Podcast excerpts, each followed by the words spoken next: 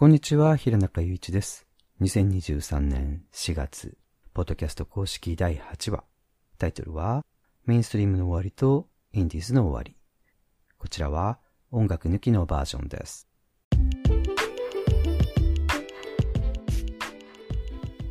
皆さんお元気でしたか？平中祐一のポッドキャスト。今回は小説や文学、そして出版、音楽や雑誌といったメディアの現在と未来などについて、僕自身の経験を交えつつ、今どういうふうに考えているかといったお話をしてみたいと思っています。タイトルのメインストリームの終わりとインディーズの終わり。これね、メインストリームの終わりとインディーズの始まりだったらメジャーが終わってインディーズが始まるよっていうことで、すごくわかりやすいタイトルだったと思うんですけど、そうじゃなくて、メインストリームが終わって、インディーズも終わっちゃうっていうね。えなんでなのって、そのあたりがちょっとトリッキーだと思うんですが、なぜそうなるかっていうのは、今回のエピソードをずっと聞いていってもらえると、だんだん分かってくるんじゃないかなと思っています。まず前回お話した2月に公開審査のあった僕の博士論文の話にやや戻ると、この論文は本文についてはもう一昨年ですね、2021年の9月には完成して、指導担当の先生にこれで提出資格審査に進むようにという OK をもらっていたのですが、その後、付帯条件、さらに審査員の先生方のスケジュールの都合もあって、結局僕がイントロダクションと結論の書稿を完成させたのが、2022年の3月半ばでした。それでも今から1年以上前ということになりますが、この結論の集結部の入り口のあたりに僕はこう書いたんですね。ブログやソーシャルメディア時代の現代、自己表現や発表は誰でもできるものになった。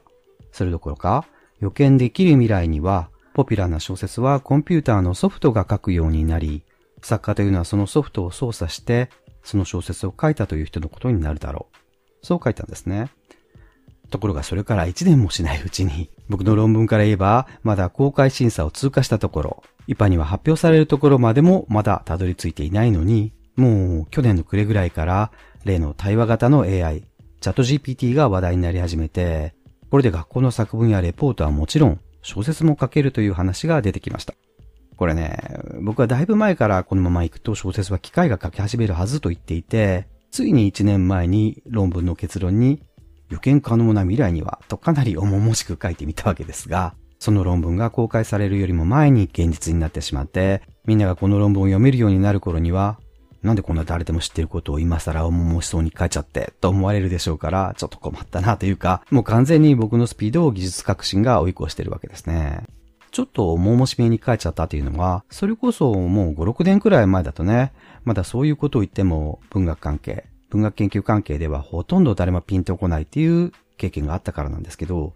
僕は自然にそういうふうに考えたのは、これは僕がいつも音楽の方を見てるからで、音楽だったらもう30年以上前からスクラッチなんかありましたし、レコーディングでもエミュレーターやシーケンサーなんかをみんな使ってて、その後はルーパーとかね、場合によっては、ほとんど自分では楽器なんか弾けない人でも、いい感じにリミックス、カットペーストできる人は、特にインターネットの時代になってからは、もうどんどん、それ以前、インターネット前の時代と比べると、本当に文字通り桁違いにたくさんの人に聞かれたり利用されたりするようになっていましたよね。そういうわけでこのチャット GPT、僕が最初に思ったことは、もちろんそれは使えるもんなら使いたいなっていうことですよね、まず。で、ともかく自分の小説のアイディア。僕は結構小説の大枠だけ考えてタイトルとか書き出しとかエンディングとかね。でも真ん中のストーリーをちゃんと考えてないっていうものが実はいくつかあって、要するにそれは僕がストーリーってものにあんまり興味がないからなんですけども、チャット GPT にかけてみたんですね。それで結論から言うと、うん。確かにこれはパズルストーリー、ミステリーとか、そういうポピュラーフィクションであれば、ある程度ベースになるプロットをチャット GPT で作成することが、これはできると思うんですね。でも僕が考えているような、もうちょっと sophisticated な小説、つまりもうちょっと込み入った複雑な小説の場合は、ほとんど対応できないですね。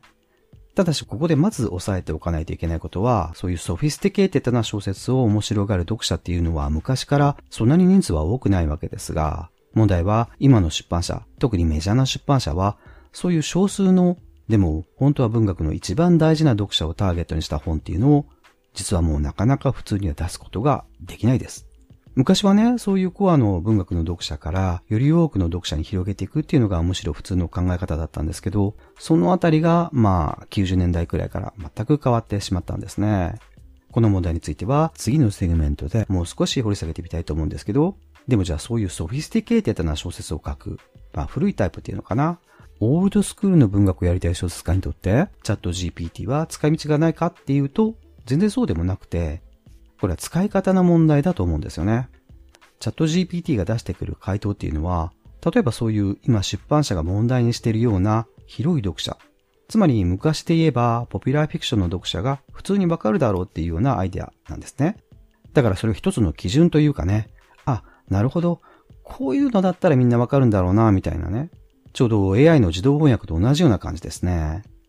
自動翻訳もね、今はディープラーニングで相当こなれた読みやすい訳を出してきますね。僕なんかが工夫して訳すよりよっぽどわかりやすい訳文になってるんですよね、これが。なぜかっていうと、僕はフランス語とか英語の面白さを前回も話しましたが、なんとか日本語で表現しようとするわけですね。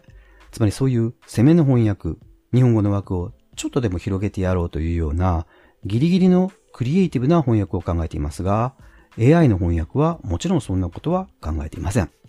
みんながわかりやすい、いかにも自然な役をしてこようとしますから、逆に僕なんかが見ると一つの基準になるんですよね。ああ、なるほど。こういう風に訳したら誰でもわかるんだろうなっていうようなね。まあ、プロとしてはそのレベルからどこまで攻めることができるかですよね。だから、その意味では、いくら AI 翻訳が進化しても、プロの翻訳家の仕事は、これはなくならないわけです。そういう攻めた翻訳、クリエイティブな翻訳を当然 AI 翻訳は目指してないですし、これは人間にしかできないです。まあだから、さっき言った通りで、そういう攻めた役を、例えばメジャーな出版社が出版できないという問題は確かに現時点ではあるのですが、この点はまあまた後で考えるとして、実はこれ Wikipedia の使い方も結構同じで、まあフランスの大学だったらレポートや論文に Wikipedia なんか使ったら即落第ですが、一般にはやっぱりすごく参照されてると思うんですよね。そういう意味で僕も知らないことはもちろんですが、よく知っていることでも一度は Wikipedia の日本語版を見なくちゃなと思ってるんですね。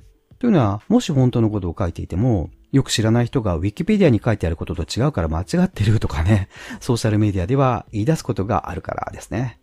だから一応一つの基準として押さえておく必要があるわけですね。まあ、AI 翻訳に関しては、去年の夏だったかな、東大の先生と話してて、普通部の先生ですからね、これだけ AI がこなれた役を出してくるようになると、外国語をわざわざ勉強しようっていう人がいなくなるってことはないですかね？みたいに聞いてみたんですが、いや、それはないでしょう。外国語を自分で勉強してわかるようになるっていうのは全然意味が違いますから、と言われたので、あ、やっぱり大学の先生は楽観的だなと思ったのですが、でも考えてみればそれはその通りで、いくら AI が英語やフランス語をいい感じに日本語に訳してくれたって、英語やフランス語がわかるってことにはならないわけですから、例えば僕はフランス語で話すときはフランス語で考えて、英語で話すときは英語で考えます。だから逆に、それ日本語でなんて言うのって聞かれたら、うー、アトンデーとか、うちゃんかんまんよとか、まあ、韓国語だったらなってしまうわけです。例えばフランスでフランス語を1年2年勉強すると、当然フランス人の先生は日本語に訳せなんてことは言いませんから、全部フランス語で勉強して、フランス語で理解する。日本語とは全然別のラングのシステムができる。それがそもそも外国語を勉強するということです。日本語に訳せたり、日本語から訳せるということは、そもそも外国語ができるっていうこととは、やや別の問題なんですね。だから、英語やフランス語を、いくら AI がこなれた日本語に訳してくれても、結局、英語やフランス語が分かっているわけじゃありません。要するに分かっているのは、翻訳されたこと。つまり、日本語ですよね。どこまで行っても日本語しか分からないっていうことになるわけですから、これはやっぱり外国語を勉強する必要はなくならないし、その外国語で書かれた文章の独特の面白さを伝えようとするプロの翻訳家も、やっぱり本当は必要なんですね。それでも僕ももちろん AI 翻訳は使います。まず自分でフランス語を日本語に訳してから、その日本語を逆にフランス語に翻訳させてみるとかね。あるいは自分で書いたフランス語の文章を日本語に翻訳させてみるということもよくやります。そうやって AI が出してくる訳と比較して自分の日本語訳やフランス語がどのくらいわかりやすいか、ちょっとずつ修正していくんですね。何度も何度も直しながら AI 翻訳がどう訳してくるか確かめていくんですけど、それこそこれはある種の機械との対話になっていると思うんですね。これと同じことがチャット GPT でもできると思います。まあ、ブレインストーミングとかアイディアとブラッシュアップですね。実は小説家の場合、昔はこういうことを編集者とやっていたわけです。僕はもう昭和の頃から小説家として仕事をしているので、それこそオールドスクールというか、当時のことはよく知ってるんですが、原稿を書いてて、ちょっと煮詰まると、出版社に電話して担当編集者と話すということはしょっちゅうやっていました。その頃は編集者もね、時間があればそういう電話に割と付き合ってくれていたので、まあ、画期的なアドバイスはないとしても、ちょっとした意見が参考になったり、また1時間も話してるとだんだん考えもフォーミュレートというか、自然とまとまってくるところもあるので、よし、OK。じゃあそんなところでまた書いてみるよ、ありがとう、みたいなことでね。まあもう一つ上の世代にはね、いわゆる昭和の伝説の編集者と言われるような人たちもいたんですけど、そういう人たちに相談すると、これは書き直されちゃったりするので、それはそれで困るので、つまり作家としては立場がないですからね。まあ、割とゆっくり話に付き合ってくれるくらいがちょうどよかったわけです。こういうことをね、今の出版社の編集者はもうできないというかね。アウトソーシング、制作の外注化が進んでいますし、マンパワー、人員としてもそういう余裕はもうどこにも、社内的にも外注先にもないでしょうね。そもそもそれ以上にもう電話で打ち合わせということ自体がほとんどなくなってしまいましたよね。基本、メール、テクストベースですね、最近は。そういうわけで、対話型のチャット GPT や AI 自動翻訳は、作家や翻訳家の代わりを始めてるというのはまあ、あるレベルにおいてはそうなるんでしょうけど、もしかしたらそれ以上に編集者、出版社が昔やってた役割を担い始めている。人間の代わりに、まあ人件費節約ですよね。機械がやるようになっていると言えるのかもしれませんね。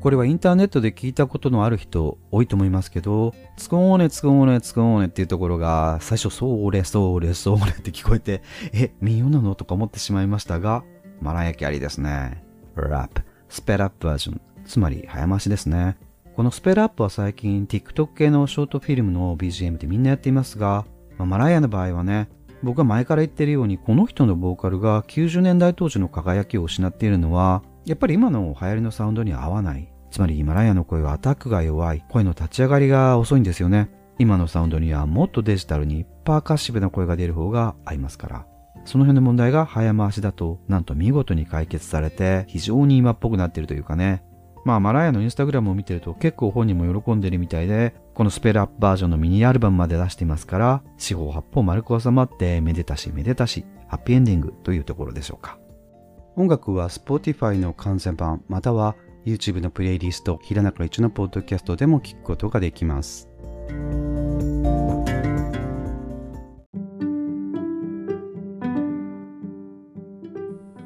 さて、今のメインストリーム、メジャーの出版社は文学的により sophisticated な小説を楽しむ読者をターゲットにした本をなかなか出版できないんじゃないかという話もしましたが、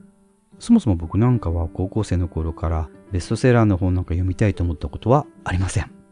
みんなが読んでると言われると、それだけで、じゃあその本は読まなくていいやと思ったり、みんなが面白いと言ってると言われると、じゃあ僕にはあんまり合わないかもと思ったり。へそ曲がり、つむじ曲がりというとまあそうなんですが、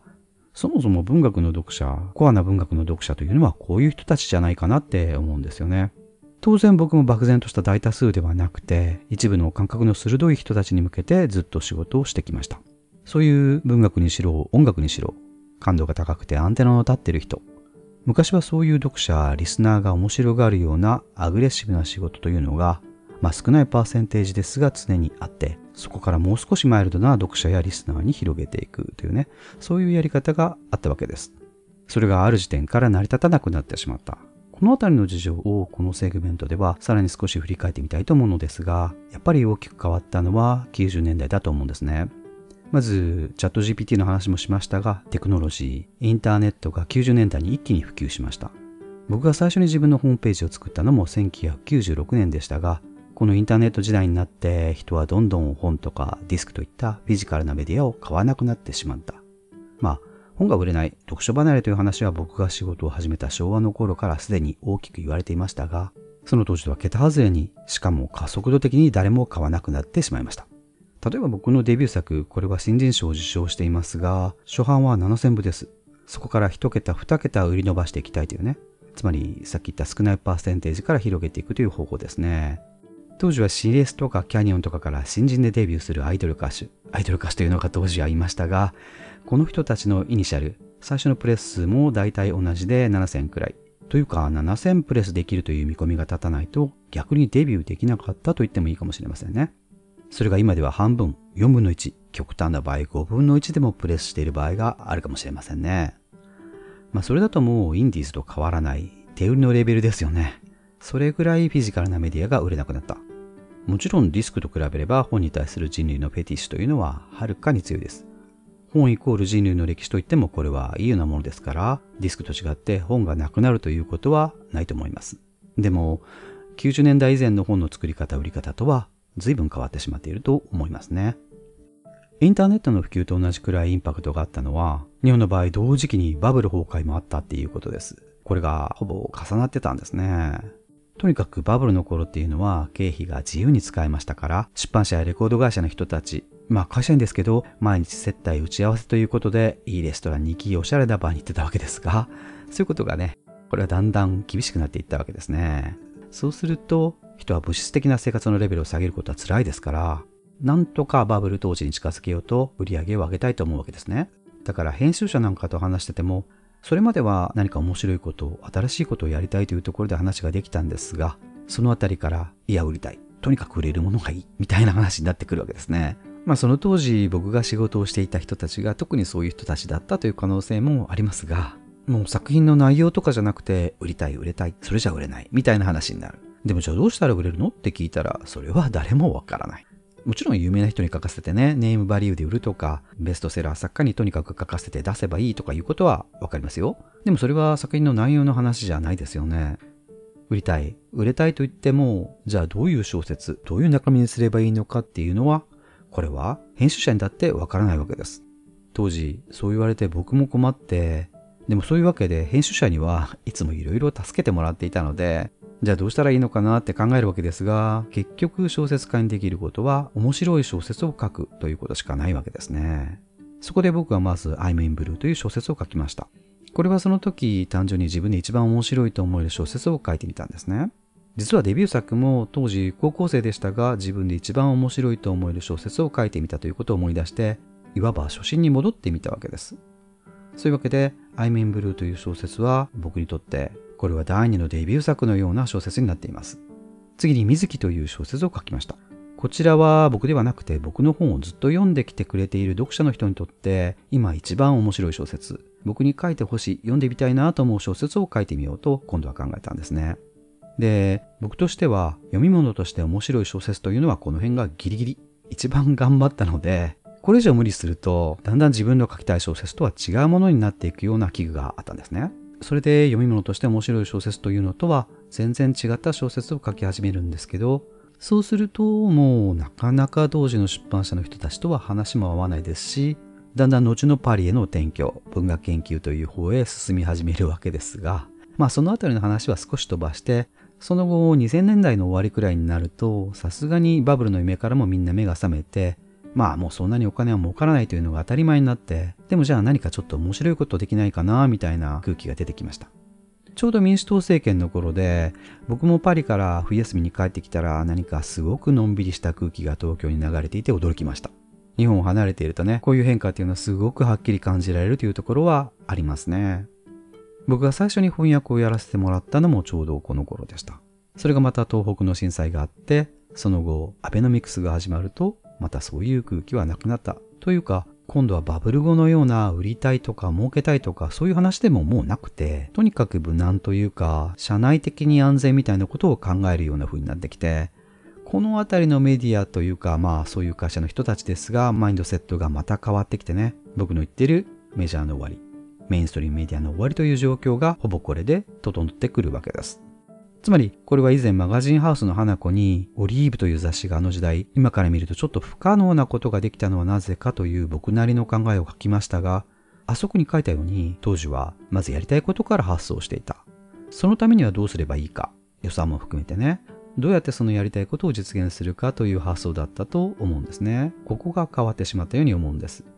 今は言ってみれば、やりたいことをどうやって実現するかというより、社内的にうまく通る企画書を書こうとしていますよね。そうすると、結局最初から答えがみんなに見える企画しか出てこないです。本当に新しいアイデアとか、これまで想像もしてなかった発想なんていうのはそれじゃあまず出てこないですよね。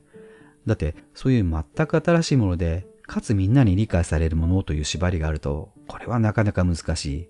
自由な発想自体もう出てこないですよね。つまり最初から落としどころというか出口戦略から考えてるわけです。やりたいことにいくら予算がいるかじゃなくて、これだけの予算で何ができるかという発想ですね。まあ、出版社やレコード会社もビジネスとして成熟したということもできるでしょうが、結局それではメインストリームメディアは時代をリードできません。つまり、この状況が僕の言っているメジャーの終わり、メインストリームの終わりなわけです。次のセグメントではこのあたりもう少し現代のソーシャルメディアの問題と絡めて考えつつ、今回のテーマの後半ですね、インディーズの終わりというところまで、うん、なんとか話を進めていきたいと思っています。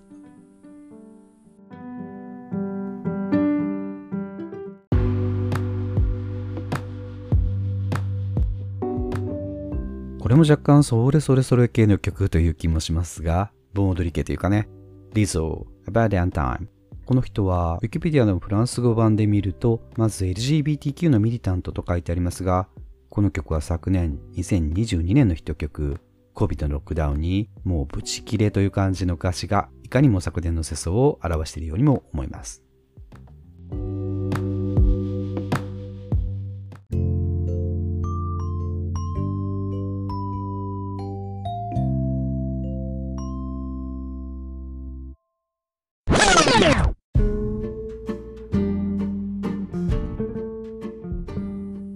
平中一のポッドキャスト。今回はメインストリームの終わりとインディーズの終わりというテーマでお話をしてきていますが、僕も若い頃、つまり高校生の頃、デビュー前にはメジャーなところで仕事をしたいと思っていました。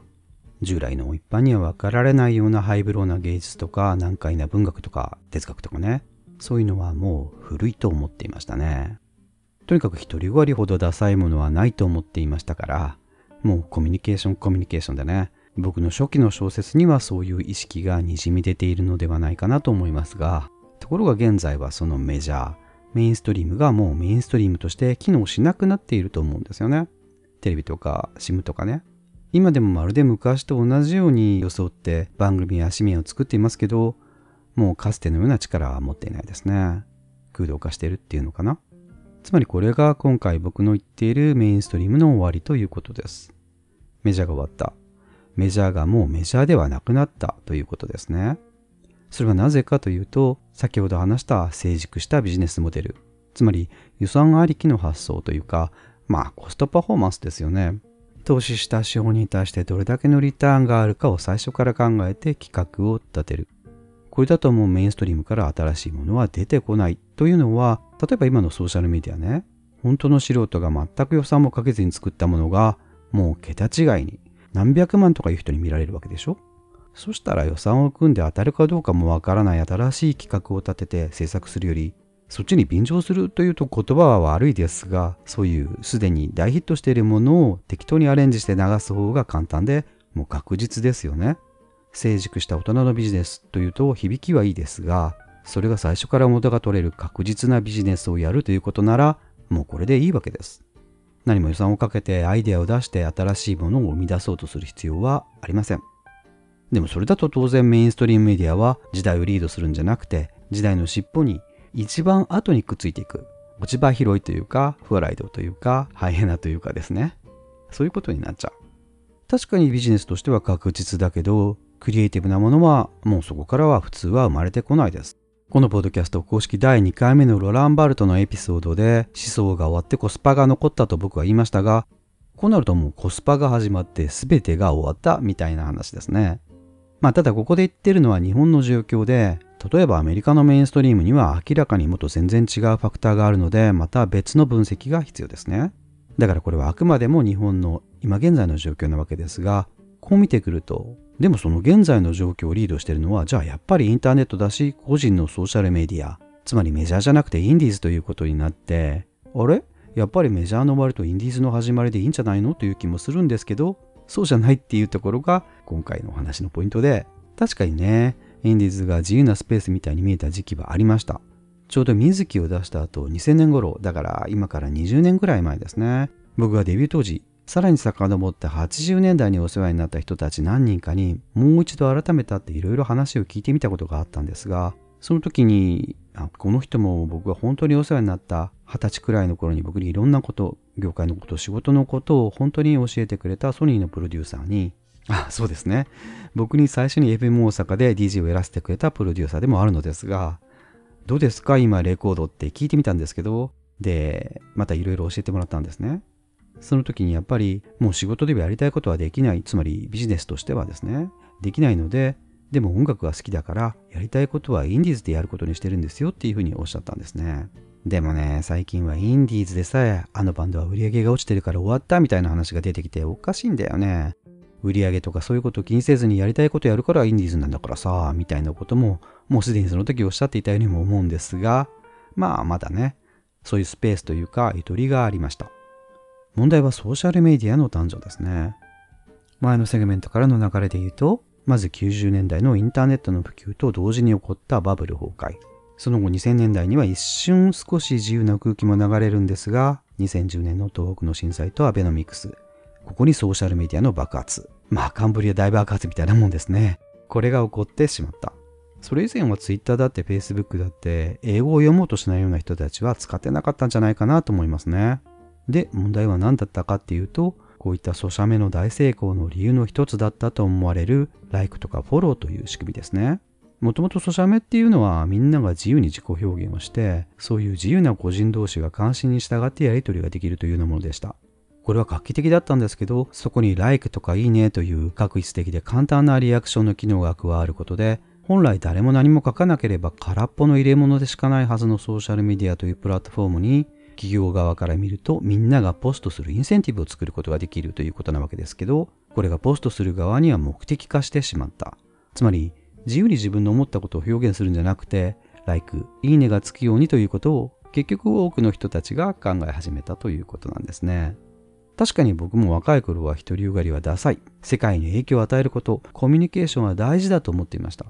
でもみんなが like とかいいねと言われることを考え始めると、世の中は面白くなくなってくるんですよね。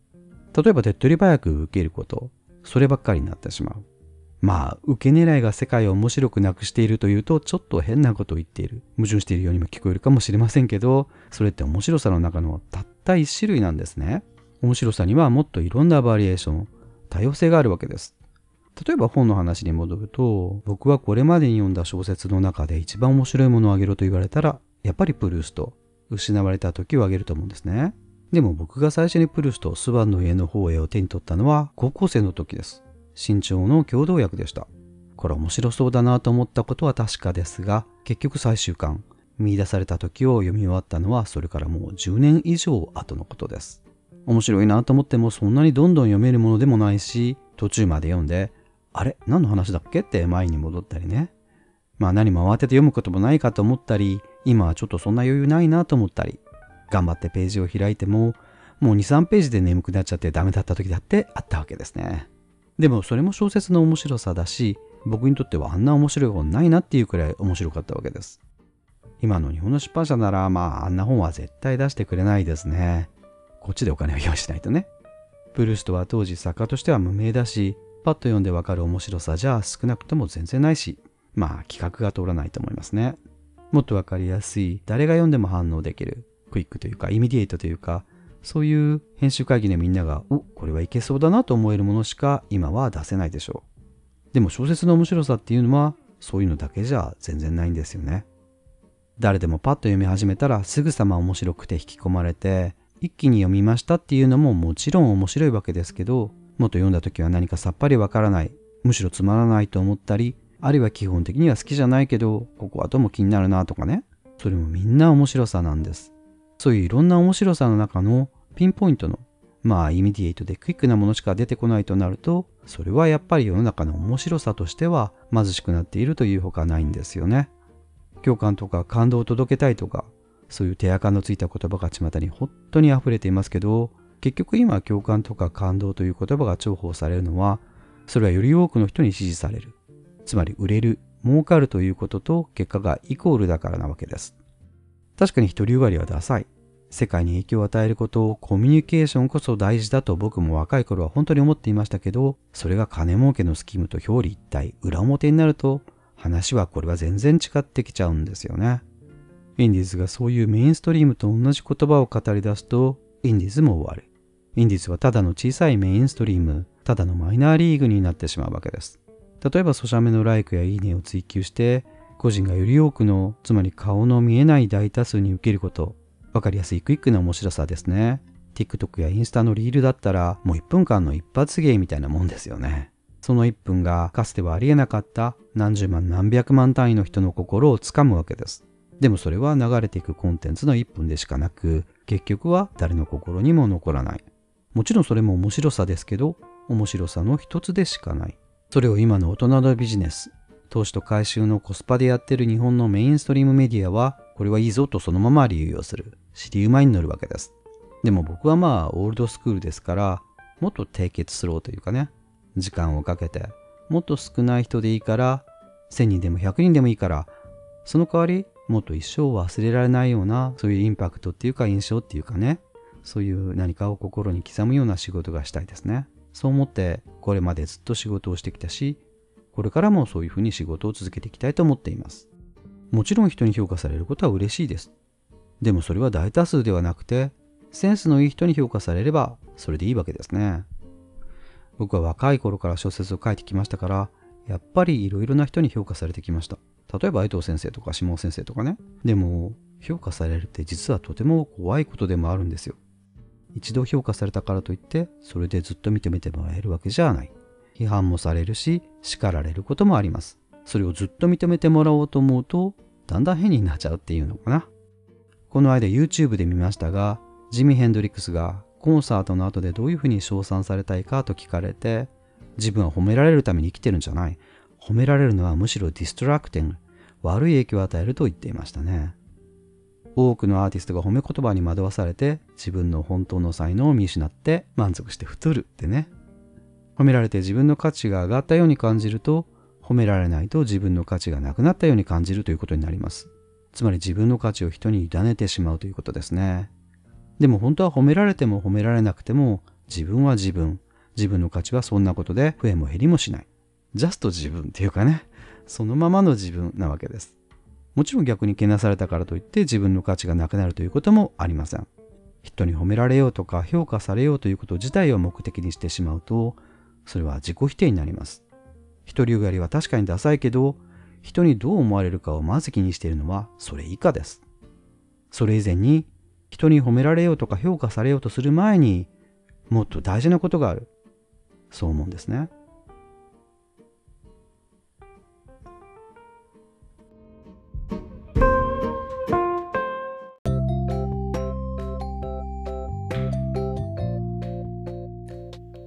もう一曲22年のヒット曲から、この曲もね、うっかり聴いてると、こうだっていうか、バンプっていうのか、Hold Me, Hold Me っていうフィリンのあたりで持ってかれてしまいますね。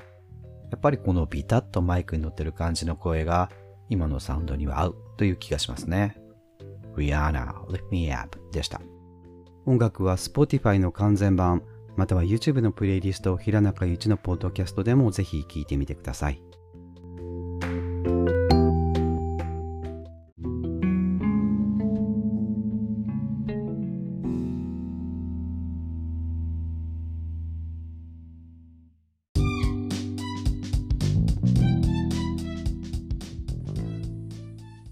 平中一のポッドキャスト。今回は、今回もかな？常識的な考え方とは少し違う僕自身の見方を説明しようとしたので、なかなか難しかったんですけど、もう少しね、うまく話せるといいんですけど、まあ、とりあえず今回はこの辺が僕の限界だったのかもしれません。そういえばさっき、現代のソーシャルメディアやメインストリームメディアの主流になっているクイックでわかりやすい面白さに対して、もっと多様な面白さがあるんだけどなという例に文学からプルーストを挙げましたが、もちろんプルーストだって読者に受けることを考えてないわけじゃないですよね。でも、その時プルーストの念頭にあった読者というのは、漠然とした顔の見えない大多数ではなくて、作品のモデル人物とか、自分の意識している文学読者、そういう顔のある読者だったわけです。あるいは未来の文学読者、日本文学の言葉で言うと、見ぬ世の友ですね。そういう読者を意識することと、今のメジャーのターゲットやエンディズの Like、いいねがどう違うのかという線引きは、これも現代の常識的な考え方ではなかなかうまく説明できないところかもしれません。決して独りよがりでいいとか、誰にも分かられなくていいということではないのですが、まず人の評価ありき、Like、いいねとかね、そうなってしまうのもやっぱり違うわけですね。このあたりのことは、僕もフランスで、まあ偶然ですが、ノンコミュニケーション理論というのを勉強するまでは、理論的にはなかなか整理のできなかったところです。このポッドキャストでもできればこのシーズン中になんとかごく部分的にはなりますがノンコミュニケーション理論の話にも触れてみたいと思っています。うん。でもこれも結構難しいはずですので、まあ次回じゃないかもしれません。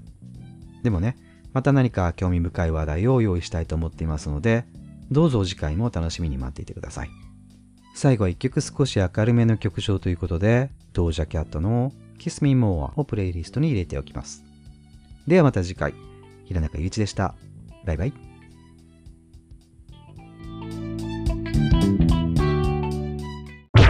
Wow.